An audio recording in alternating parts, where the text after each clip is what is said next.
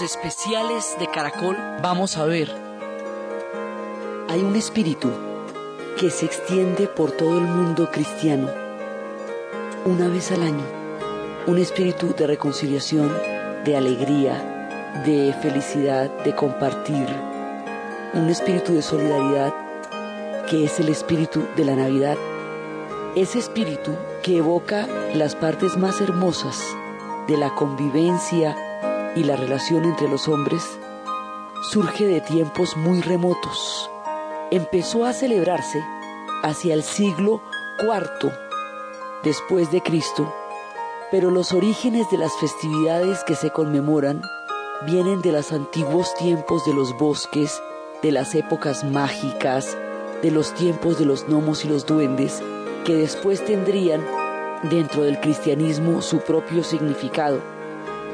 Ese espíritu tiene una serie de símbolos que son los que lo caracterizan y los que van dando la época de la alegría.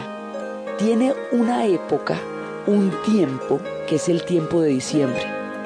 Ese tiempo está conformado por cuatro domingos y es una preparación para recibir el nacimiento del niño Jesús. A ese tiempo se le llama el Adviento.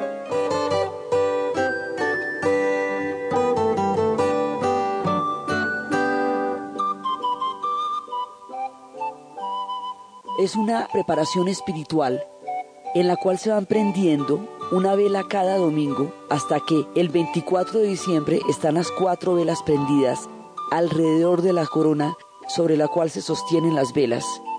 Es el tiempo en que el espíritu se prepara para el advenimiento del niño Dios.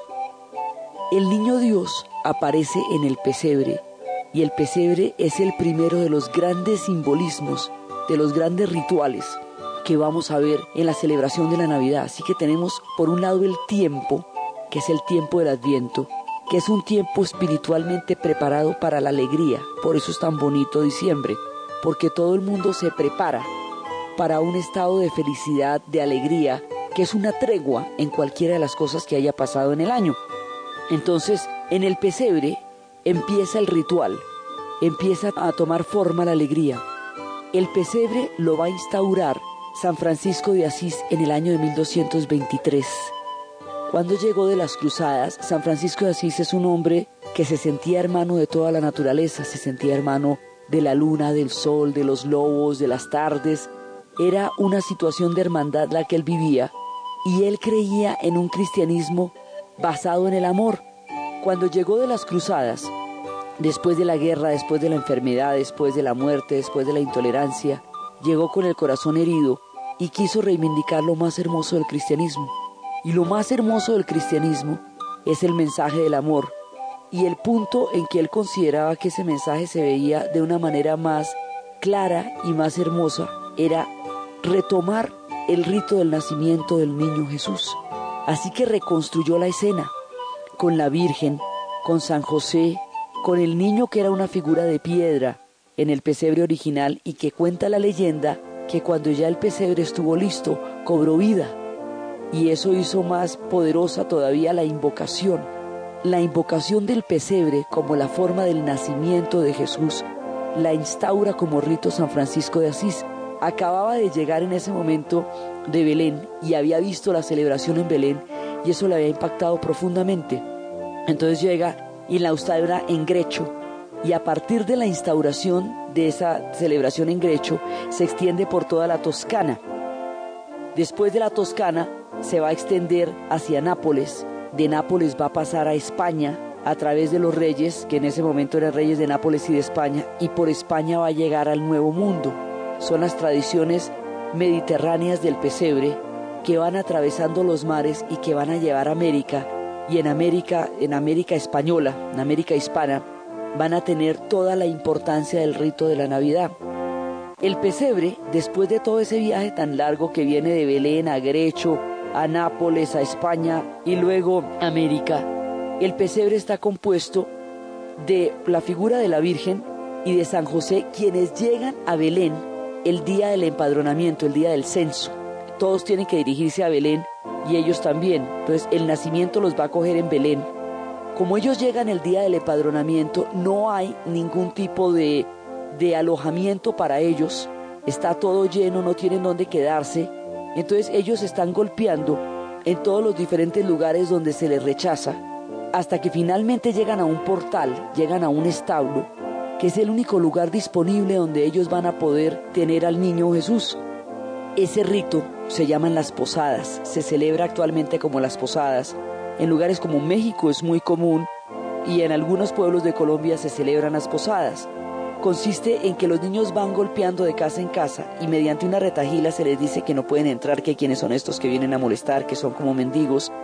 Y finalmente, en la casa donde se va a celebrar la posada es donde se les, se les recibe con todo el gusto y con todos los dulces y las comidas de Navidad en honor a toda esta época en la cual ellos peregrinaron y no encontraban un lugar a donde llegar.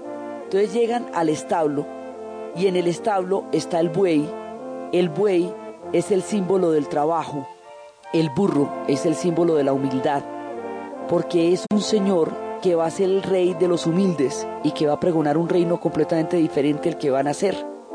Entonces está el buey, está el burro, San José, la Virgen, el niño, el niño Dios que va a nacer en ese momento, están el ángel, que es el que anuncia la llegada del Señor, que es el que dice que gloria a Dios en las alturas y en la tierra paz a los hombres de buena voluntad. Cuando el ángel anuncia la llegada del Señor, los primeros que lo van a oír son los pastores. Son los primeros porque son los niños los que van a entender el mensaje del amor. Entonces los pastores Llegan inmediatamente los pastorcitos a ver al niño después de la anunciación del ángel. Sobre el pesebre está la estrella, la estrella de Belén. Será la misma estrella que va a iluminar a los reyes magos y les va a permitir acercarse al niño para llevarle sus tributos. Entonces está la estrella, están los animales que están presentes en ese momento, el ángel que hace la anunciación, los pastorcitos que llegan, y después de que llegan los pastores, y después de que la estrella se ve desde lejos, después de que todo el pesebre está instalado, van llegando los reyes magos.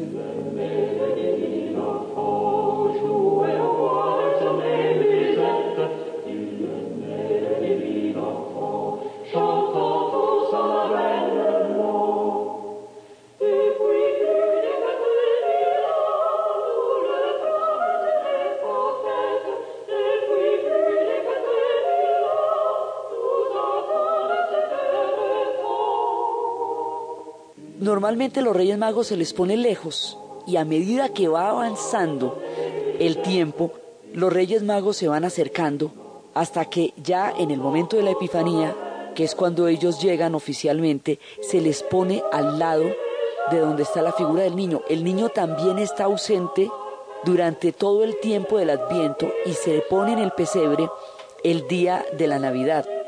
Los reyes vienen de lejos, vienen de Oriente, son personajes que vienen de las antiguas mitologías. Gaspar es el rey de Moroe, Baltasar es el rey de Nippur, Melchor es el príncipe de la Palmeira.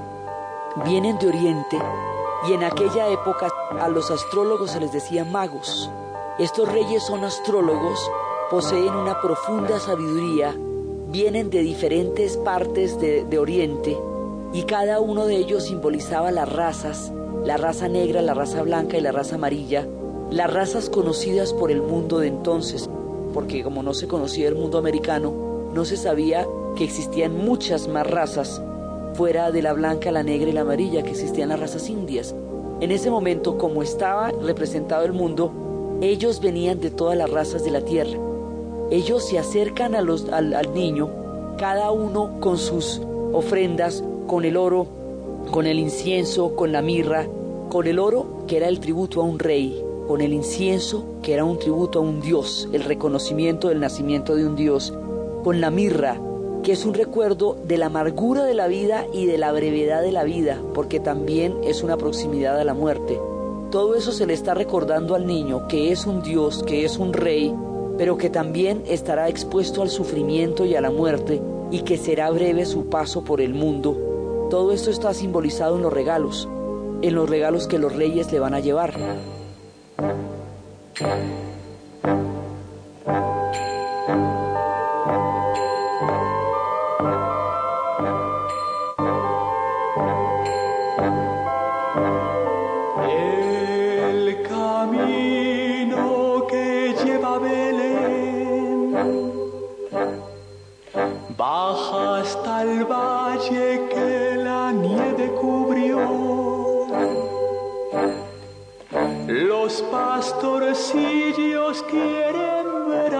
Si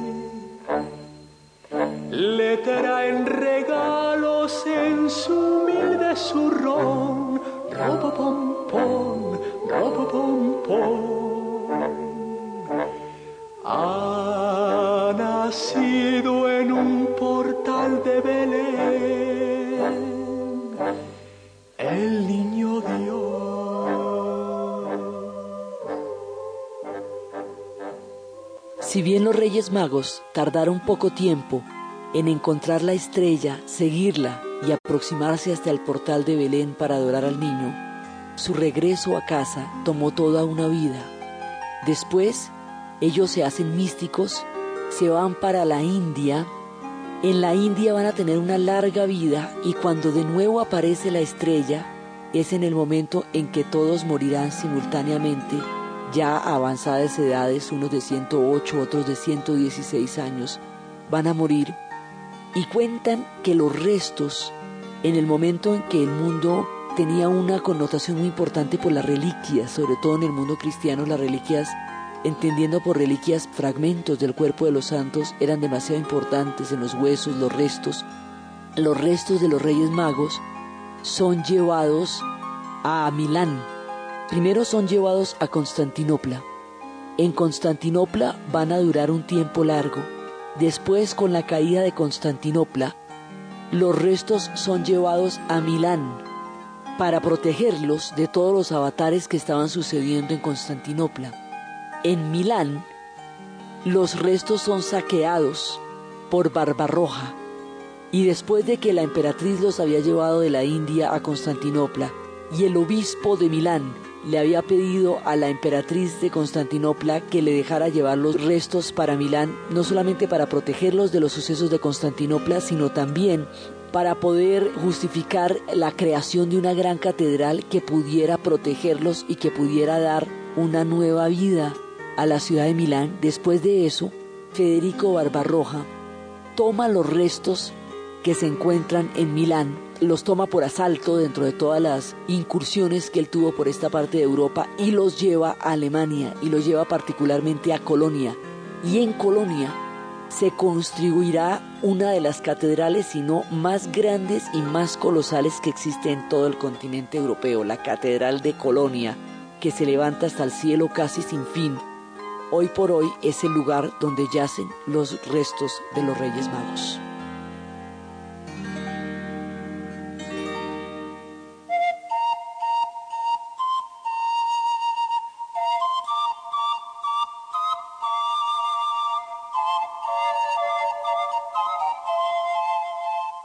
El pesebre como tal ya está listo, conformado por las figuras que lo van a tener. Esas figuras van a cambiar. En España van a tener las tallas de madera, en otras partes serán pesebres vivos, en Europa tendrán la, la porcelana.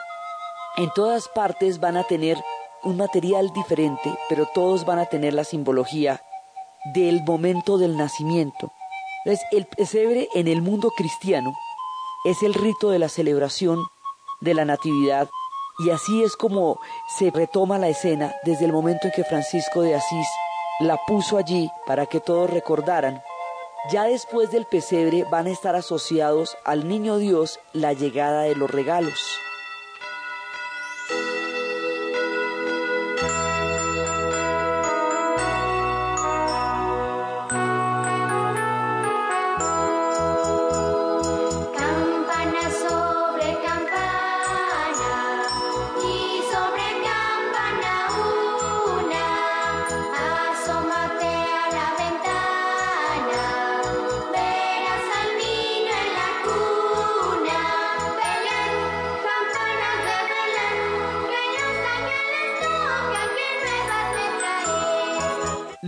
regalos vienen de las Saturnales, que eran unas fiestas romanas en las cuales por una semana se acababan las diferencias de clases sociales, se entregaban unos a otros regalos, los pobres y los ricos compartían las mesas y era una celebración en donde se presentaba una tregua, una pausa en la vida romana para la felicidad, para la alegría, para los regalos de esas antiguas fiestas saturnales es que viene la tradición de los regalos y en el mundo de los cristianos del pesebre, el niño Dios es el que trae los regalos mediante las cartas que los niños le escriben pidiéndole lo que desean para el año y comprobando que han sido buenos y han sido dulces de corazón para recibir los regalos.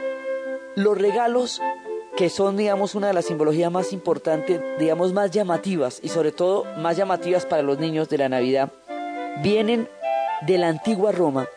Y cuando está todo el pesebre, se habla de la misa de gallo porque de los animales, el primero que reconoció el nacimiento del niño es el gallo.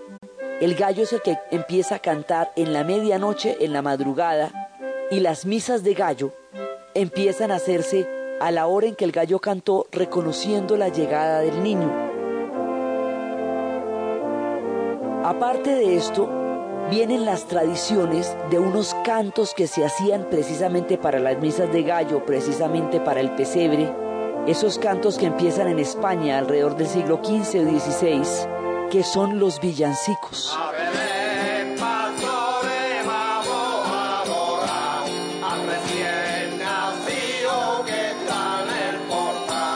Inicialmente eran cantos de las iglesias y luego los niños van tomando parte y van introduciendo los pitos y las matracas y los triángulos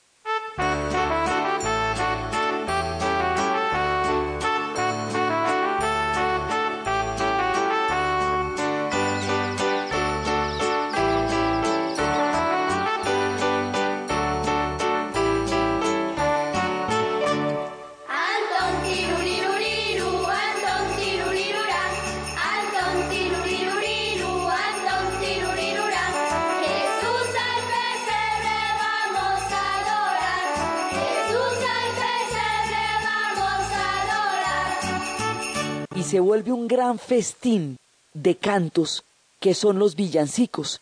Los villancicos van recordando las campanas de Belén, la estrella, van recordando al niño Jesús, van recordando a la Virgen, van recordando escenas del nacimiento de Jesús y van trayendo todas esas escenas a la memoria a través de unos cantos que son los que le dan tanta alegría a la Navidad.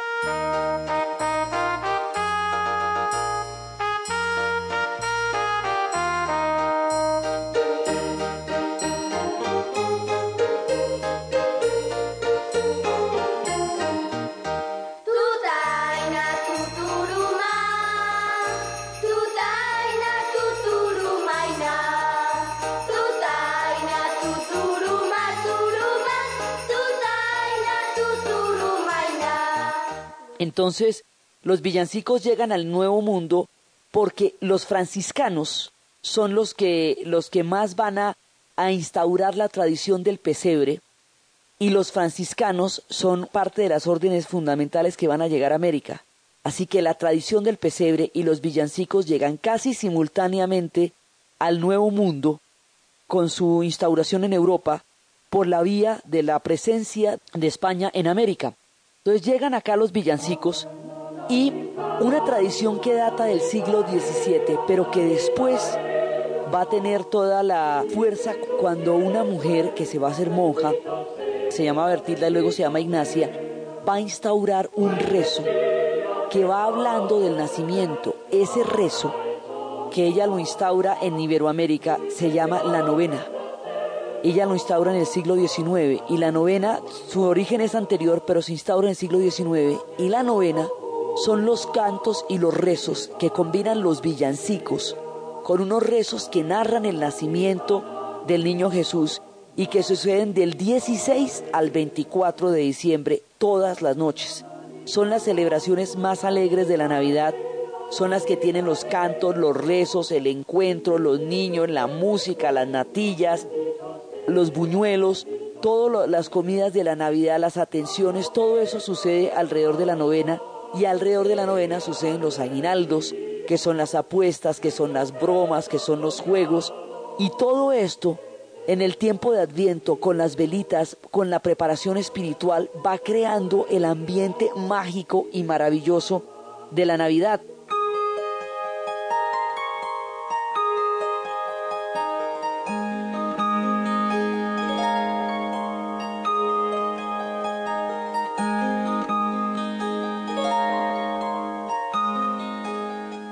Entonces van entrando todas estas celebraciones, van entrando las velas.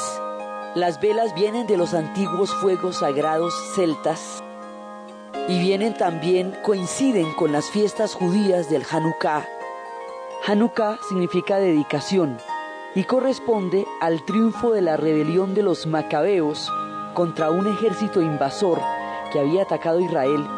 Cuando la rebelión triunfó y el ejército fue repelido, fueron a encender las velas, pero no había aceite sino para un solo día. De manera milagrosa, el aceite duró ocho días.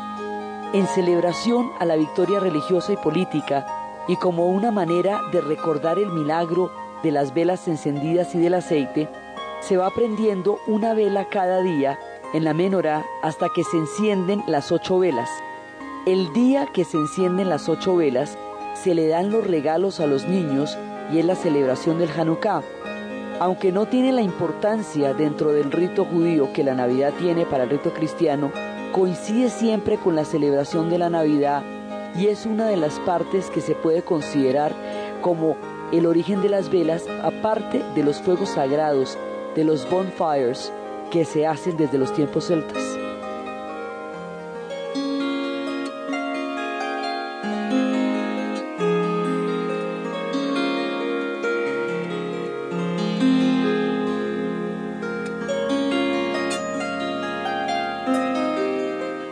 Los pesebres varían con las geografías. Los pesebres de las tierras montañosas son pesebres escarpados, donde las montañas van configurando la llegada de los reyes magos, la posición de la Virgen. Pueden llegar a ser completamente planos como los llanos donde no existen las montañas. La geografía determina muchísimo el aspecto del pesebre, porque cada cual llega a su pesebre según donde lo ve. Son áridos en el Medio Oriente, donde son las tierras de los desiertos, están marcados por los diferentes climas de la tierra, es la manera como los niños traducen las geografías de donde vienen al rito del nacimiento del niño Jesús.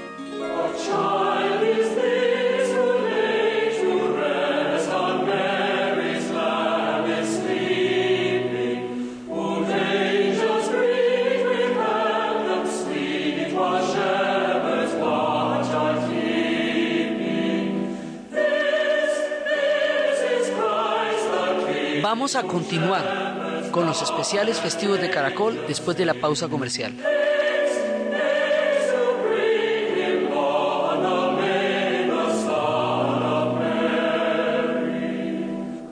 Con Efecti, cualquier colombiano puede hacer sus giros en más de 3.000 puntos de servicio dentro de la red Servientrega en todo el país. Efecti hace sus pagos, hace sus giros. Son las...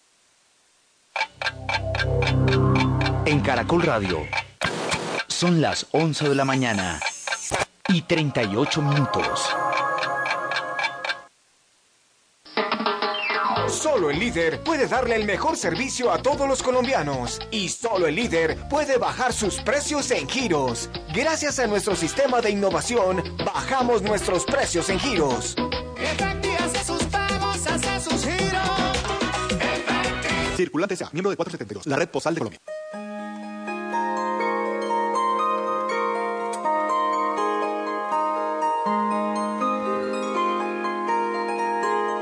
Continuamos nuestra historia en los especiales festivos de Caracol. El Día de las Velitas tiene un origen en Roma. Cuando se iba a proclamar el dogma de la virginidad de María, se le pidió a los romanos que pusieran la ciudad resplandeciente, que la alumbraran. Y esa noche la ciudad estuvo absolutamente hermosa. Eran los tiempos del 7 de diciembre, que es la fiesta de la Virgen. A partir de ahí se instauró la tradición de los faroles, La tradición de los faroles llegó a toda la América hispana, pero se mantiene particularmente en Colombia, y dentro de Colombia hay un pueblo que se llama Quimbaya, en el departamento del Quindío, donde la tradición de los faroles alcanza una plenitud majestuosa. Todo el pueblo, a todo el tiempo, todo el año, está trabajando para el Día de los Faroles, y los faroles iluminan cada calle, cada esquina, cada plaza, cada pedazo del pueblo de una manera maravillosa. Entonces toda esta luminosidad de las velas que vienen del tiempo romano, de todas las fiestas antiguas de los solsticios, los tiempos de la Navidad coinciden con los tiempos del solsticio de invierno, los tiempos del sol inmóvil, que son los tiempos que marcan las puertas de las estaciones. Las fiestas que después el cristianismo va a traer dentro de toda su celebración de la Navidad son fiestas ancestrales porque hay el sincretismo con un mundo mágico. Antes de la llegada del cristianismo, el mundo estaba poblado de duendes, de gnomos, de solsticios, de equinoccios, de cambios de las estaciones. Esos mundos mágicos agrícolas van a establecer un sincretismo con el mundo cristiano y las fechas del mundo cristiano van a coincidir con los antiguos tiempos de los dioses de los bosques y esos espíritus van a entrar dentro de la alegría de la Navidad. Y así fiestas como la Epifanía también traerán antiguos dioses de los tiempos de Mitra y de los tiempos de Osiris en el antiguo Egipto, y serán la Epifanía, es decir, la llegada de los Reyes Magos, el tributo para la celebración del cristianismo, y todas las velas y el abeto y todas estas celebraciones agrícolas van a tener un lugar dentro del mundo cristiano y dentro de la celebración del pesebre. Esta es la parte del pesebre que corresponde al mundo católico, que corresponde al mundo donde se mantienen intactas las tradiciones desde los tiempos romanos. Pero hubo una guerra que dividió las celebraciones, porque fueron las guerras de la Reforma Protestante.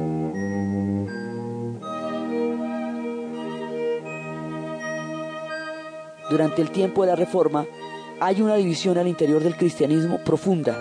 Unos cristianos mantendrán los ritos romanos, son los católicos, y otros cristianos tendrán otra ritualidad completamente diferente y son los protestantes. Dentro del mundo protestante no va a haber pesebre porque ellos no van a incluir a la Virgen en su liturgia, ni en su culto, ni en su creencia. Entonces, como no hay pesebre, ellos se van a remitir al árbol. El árbol es un símbolo profundo de las tradiciones germanas, de las tradiciones vikingas, de las tradiciones celtas, porque son los símbolos a través de los cuales ellos rinden el culto a los cambios de las estaciones y a los tiempos agrícolas. Entonces, la celebración que ellos tienen va a ser muy diferente en los tiempos de la Reforma, porque el árbol va a tomar el lugar del pesebre. Entonces, en el mundo católico, el pesebre es la celebración de la Navidad y en el mundo protestante, el árbol era la celebración de la Navidad. Ahora los tiempos se juntan y las diferencias que durante mucho tiempo hicieron de estos pueblos pueblos muy distanciados los unos de los otros se han ido acortando con el paso de los siglos.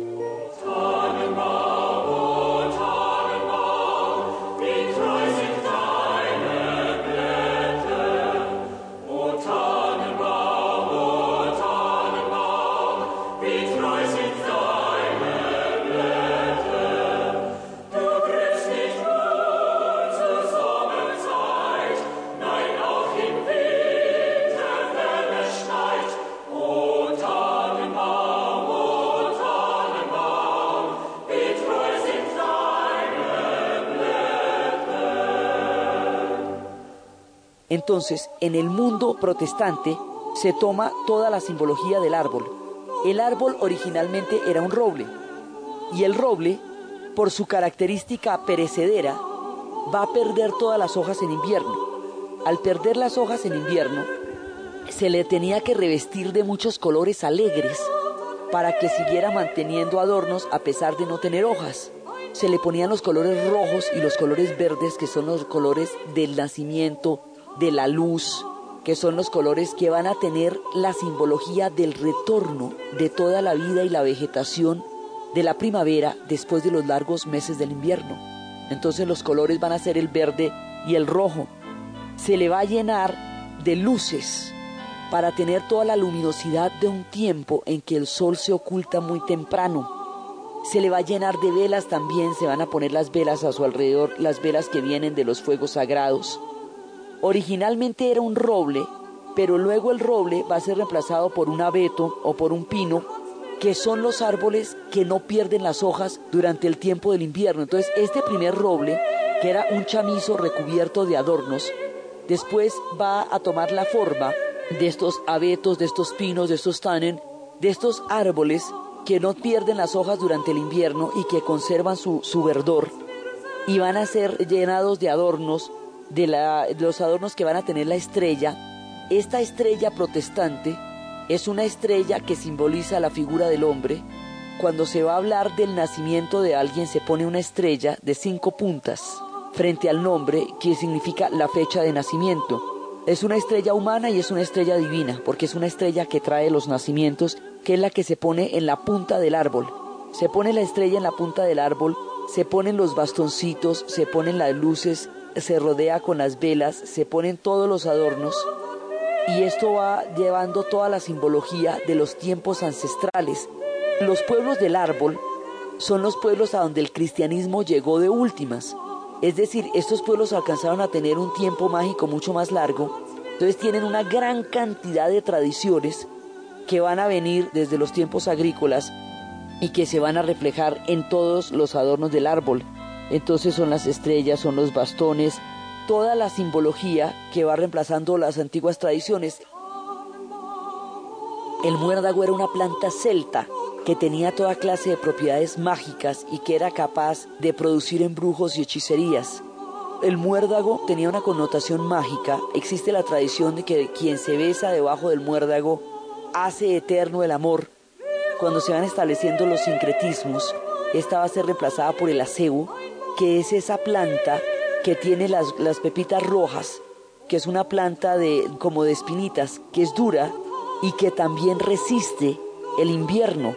Las bellotas, el acebo, el abeto son plantas que resisten el invierno y mantienen su verdor y entonces la tradición de los árboles se va a llevar a través de estos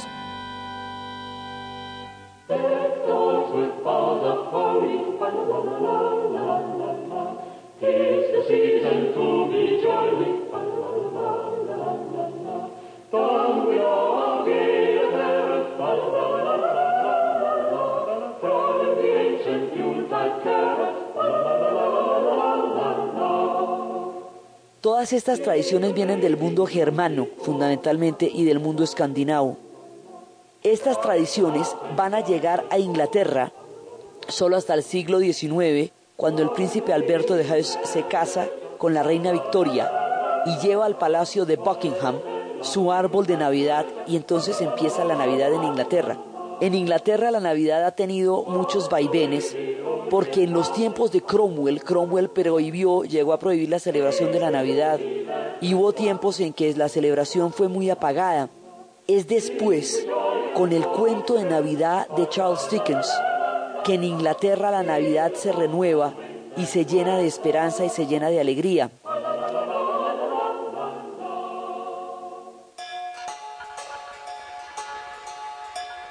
En el cuento de Navidad, Dickens cuenta la historia de un hombre que era tan malo, tan malo, tan malo, que los perros se cambiaban de acera cuando lo veían por la calle de lo miserable que era. Un hombre incapaz de la más mínima bondad, de la más mínima alegría y de la más mínima capacidad de ternura por ningún ser humano. Este hombre que se llama Ebenezer Scrooge es el patrón, es el, el jefe de un señor Scratch, un hombre muy bueno que tiene una gran familia, tiene una familia rodeada de amor, donde su pequeño hijo Timmy está enfermo y está pasando en los tiempos de la Navidad la enfermedad de Timmy llena de tristeza el corazón de la familia. Ellos, sin embargo, con la ternura y la alegría que, que simbolizan, tienen toda la alegría de la Navidad, pero el señor Ebenezer Scrooge no le permite ni el día de Navidad, no le permite nada que lo haga feliz. Entonces su carácter tan miserable lo hace aislado de todos. Sus parientes tampoco lo quieren porque intentaron mucho buscar su cariño sin conseguirlo. Entonces un antiguo socio, que había sido el que había formado con él la firma, se le aparece augurándole la llegada de unos espíritus. El señor Ebenezer Scrooge no creía en nada, pero la presencia del socio logra perturbarlo, por lo menos quitarle el sueño una noche, y después vienen los fantasmas. El fantasma de las navidades del pasado, que le cuenta en qué momento él fue dulce y fue tierno y fue amoroso, y estuvo enamorado de una mujer que lo quiso hasta cuando la transformación por el avidez del dinero lo convirtió en un hombre de piedra y ella ya no lo pudo amar, ahí torció su rumbo. Llegan las navidades, el fantasma de las navidades del presente, que es mostrando cómo nadie lo extraña y cómo todos piensan de él que es un hombre miserable, que es un hombre avaro, que es un hombre de corazón de piedra, y cómo inclusive Scratch, con la bondad de su corazón, pide un brindis por él y su esposa le dice que brinda por el espíritu de la Navidad, pero no puede brindar por un hombre tan duro. Sus parientes también hablan de él con una tristeza infinita de un hombre que no puede concebir el amor en su corazón ni la ternura. Y por último llega el fantasma de las Navidades del futuro, el más temido por él, el fantasma que le muestra la miseria, la soledad, la pobreza, el sufrimiento que hay alrededor de su mundo que él no ha sido capaz de ver por total insensibilidad y le muestra lo miserable que es y cómo en el momento en que él morirá, no solamente nadie va a llorarlo, sino que vienen los buitres a apoderarse de su ropa y a venderlo en las ropavejeras, vienen las los que se le amientan de desvestir los cadáveres, cómo él va a quedar expuesto al escarnio y a la miseria como consecuencia de su corazón de piedra. Al sentir todas esas emociones tan fuertes entre la ternura, el horror, el espanto, la alegría, la tristeza, todo eso conmueve el corazón de Benicer Scrooge y en la noche de Navidad decide cambiar. Todo esto sucede una noche. Cuando amanece está imposibilidad de cambiar todo el rumbo de las cosas. Entonces se muestra absolutamente generoso con la familia de Scratch, le otorga libre el día de Navidad, le aumenta el salario, ordena que lleven el pavo más hermoso y más suntuoso que haya para que la cena sea magnífica, va donde sus parientes, les pide perdón y les pide que su corazón vuelva a recibirlos en su ternura. Y desde ahí en adelante, Ebenezer Scrooge se convierte en el hombre que con más alegría celebraba la Navidad. Muchos dudaron de su cambio, pero la persistencia de su alegría a lo largo de los años terminó por persuadirlos de la sinceridad de su corazón. El espíritu de la Navidad, la oda a los niños, todo lo que Dickens escribió con la mayor ternura para los niños, se va a hacer presente a través de su increíble historia, un cuento de Navidad en Inglaterra. Y eso será para siempre una de las ocasiones más mágicas y más hermosas de los tiempos de la Navidad. El espíritu lo traen las hermosísimas palabras del hermoso corazón de Dickens.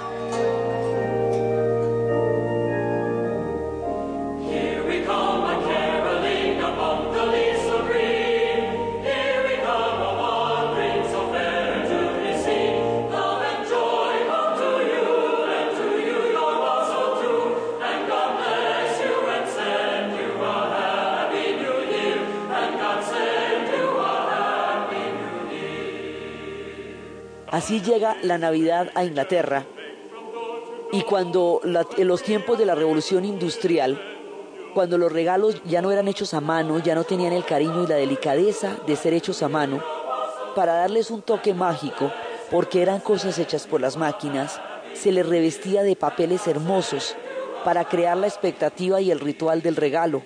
La envoltura de papel de regalo viene de los tiempos de la revolución industrial, así como las tarjetas que eran saludos a mucha gente al mismo tiempo. Se habla de un hombre que no tenía mucho tiempo y quería saludar a todo el mundo, entonces decidió escribirles a todos los saludos que quería en una tarjeta que decía Feliz Navidad y próspero Año Nuevo. Y así va empezando la tradición de las tarjetas. Entonces, todo esto va llegando la Navidad al mundo protestante, que es fundamentalmente el mundo sajón. Todo este mundo protestante que es el que va llevando el árbol, el abeto, el acebo, que va llevando las velas, que va llevando los fuegos. Y dentro del mundo protestante va a surgir una figura que va a convertirse en el símbolo, uno de los símbolos más fundamentales del espíritu de la Navidad. Es la figura de Santa Claus.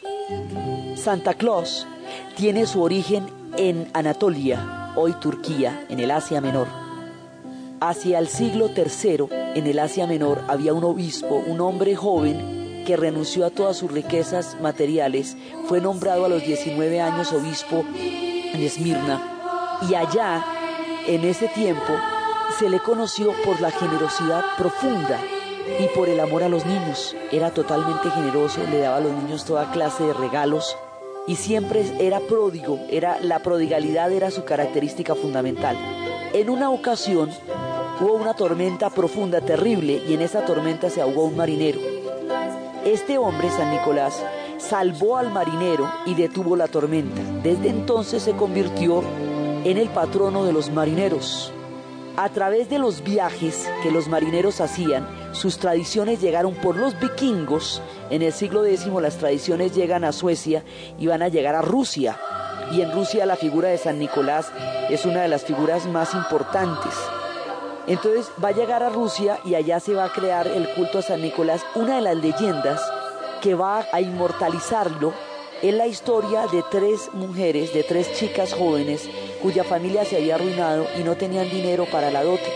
Entonces se dice que San Nicolás les metía monedas de oro en las medias que tenían secando en la chimenea para permitirles el dinero para la dote y para la boda. Empezó la mayor, luego al otro día se metió por la chimenea y metió las monedas de oro para la intermedia y luego para la menor. Cuando viene a la menor el padre lo sorprende y el padre que lo ve por el rabillo del ojo alcanza a encontrar, a pillarse la figura de San Nicolás, le cuenta a todo el mundo el milagro y el milagro de las tres medias no solamente incrementa la leyenda, sino que trae la tradición de las medias en la chimenea, porque es por las chimeneas que él entraba y en las medias donde había puesto las monedas de oro que salvaron la posibilidad de estas niñas de casarse cuando su familia se había arruinado. La tradición va a llegar a Rusia y va a llegar a Suecia a través de los vikingos y más adelante los marineros holandeses, ya hacia los siglos XV, van a llegar con esta tradición a Holanda y en Holanda San Nicolás va a ser el espíritu de la Navidad. En Holanda es San Nicolás el que trae los regalos. Es a él al que se le hacen las listas y es el que las pone en las botas. Los holandeses, que eran los que traían toda la tradición por marineros y habían traído toda la tradición de San Nicolás a Holanda, van a viajar a América. En América van a fundar una ciudad que se llama Nueva Amsterdam, hoy conocida como Nueva York, New York. En Amsterdam llegan con la tradición de San Nicolás.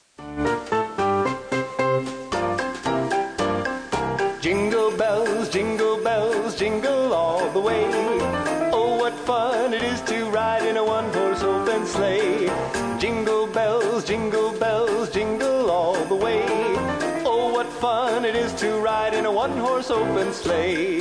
Dashing through the snow in a one-horse open sleigh. O'er the fields we go, laughing all the way. Bells on bobtails ring, making spirits bright. What fun it is to laugh and sing a sleighing song tonight. Jingle bells, jingle bells, jingle all the way. Oh, fun it is to ride in a one-horse open sleigh. Jingle bells, jingle bells, jingle all the way. Oh, what fun it is to ride in a one-horse open sleigh. Entonces, allá en la llegada al Nuevo Mundo, dos escritores neoyorquinos, ya cuando Nueva York sea precisamente la metrópolis que después sería, Washington Irving va a tomar la figura de San Nicolás y le va a quitar el manto largo, digamos la figura de santo, y lo va a convertir en un hombre bonachón que tiene la característica de los buenos holandeses, un hombre bonachón como los holandeses, gordito, con una pinta como de, como de abuelo, como de gnomo, y le va a dar a San Nicolás una connotación completamente diferente. El nombre viene del holandés Santa Claus, que se convertirá después en Santa Claus por la traspaso a la lengua inglesa desde la lengua holandesa. Entonces este hombre gordito y bonachón, él lo simbolizaba en su cuento como un mascarón de proa que venía en los barcos holandeses cuando llegaron a Nueva Ámsterdam en los puertos, venían con el mascarón de proa de la figura de San Nicolás ya no como un santo, sino como este abuelo bonachón, Entonces él se va a bajar de los puertos y va a cabalgar en un caballo blanco. Esas tradiciones mezcladas con el mundo sueco, con toda la cantidad de migraciones que van a llegar a América, en América se encuentran todas las tradiciones europeas. Es allí donde se mezclan porque entre finales del siglo XIX y comienzos del siglo XX, 40 millones de europeos emigraron a América. Ahí llegan las tradiciones protestantes, llegan las católicas y se van mezclando. Entonces, en todas esas mezclas, en las tradiciones noruegas y suecas, Santa Claus no cabalga sobre un caballo blanco. Entre las tradiciones germanas, cabalga sobre un caballo blanco alado, porque los dioses de la mitología germana son alados. Pero cuando lo cogen las tradiciones suecas y escandinavas, entonces ya no cabalga sobre caballos, porque los caballos no tienen sentido en esos lugares tan fríos, sino sobre renos. Entonces ya empieza a tener la figura de los renos y el trineo. Y entre los renos hay uno que es Rudolf, el de la nariz roja, que es una historia parecida a la del patito feo. Era un reno rechazado por los demás porque tenía una nariz demasiado luminosa y es esa nariz roja la que le va a permitir en la noche poder alumbrar cuando va llevando los regalos de la Navidad. Entonces se le pone después una residencia a Santa Claus en el Polo Norte. Vive en el Polo Norte, tiene un trineo con renos. Rudolf es el que va a alumbrar, entra por las chimeneas y pone los regalos. En la figura de Washington Irving, él parecía un gnomo, parecía un, un hombre bonachón y un gnomo que se podía asimilar a todas las tradiciones de gnomos y de duendes que hay en los mundos mágicos sajones y en los mundos mágicos de los bosques celtas y germanos. Ya después, Thomas Nacht, un dibujante, le va a poner el rojo, lo va a dibujar en rojo ya la figura como tal es la que va a hacer Thomas Nacht con el tiempo de la tipografía y de la impresión a color. Cuando llega el color a las impresiones, Santa Claus tiene el color rojo. Y es en 1931 cuando Coca-Cola lo acuña, digamos, como su símbolo de la Navidad en un centro comercial. Del Polo Norte va a llegar a los centros comerciales a través de la campaña de la Coca-Cola. Todas estas tradiciones se han ido incorporando unas a otras y las comidas que eran típicas de las regiones se incorporan también unas a otras. En los pueblos de los inviernos se comen pavos, se comen animales de caza, se comen eh, gansos, pavos en el Nuevo Mundo en otros pueblos se comen en las natillas, los buñuelos, todo esto también relacionado con las geografías. Y las cenas se van volviendo, digamos, la comida a través de la cual la gente se junta en la noche en que se van a entregar los regalos.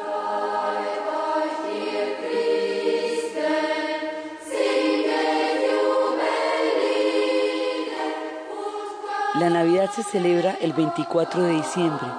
Al principio se celebraba el 6 de diciembre, el día de San Nicolás, y esa sigue siendo la fecha en que los pueblos de la Iglesia Ortodoxa celebran su Navidad. En los pueblos de Santa Claus se celebra la noche anterior, pero los regalos aparecen en la mañana del 25 de diciembre, cuando han sido puestos la noche anterior por la chimenea.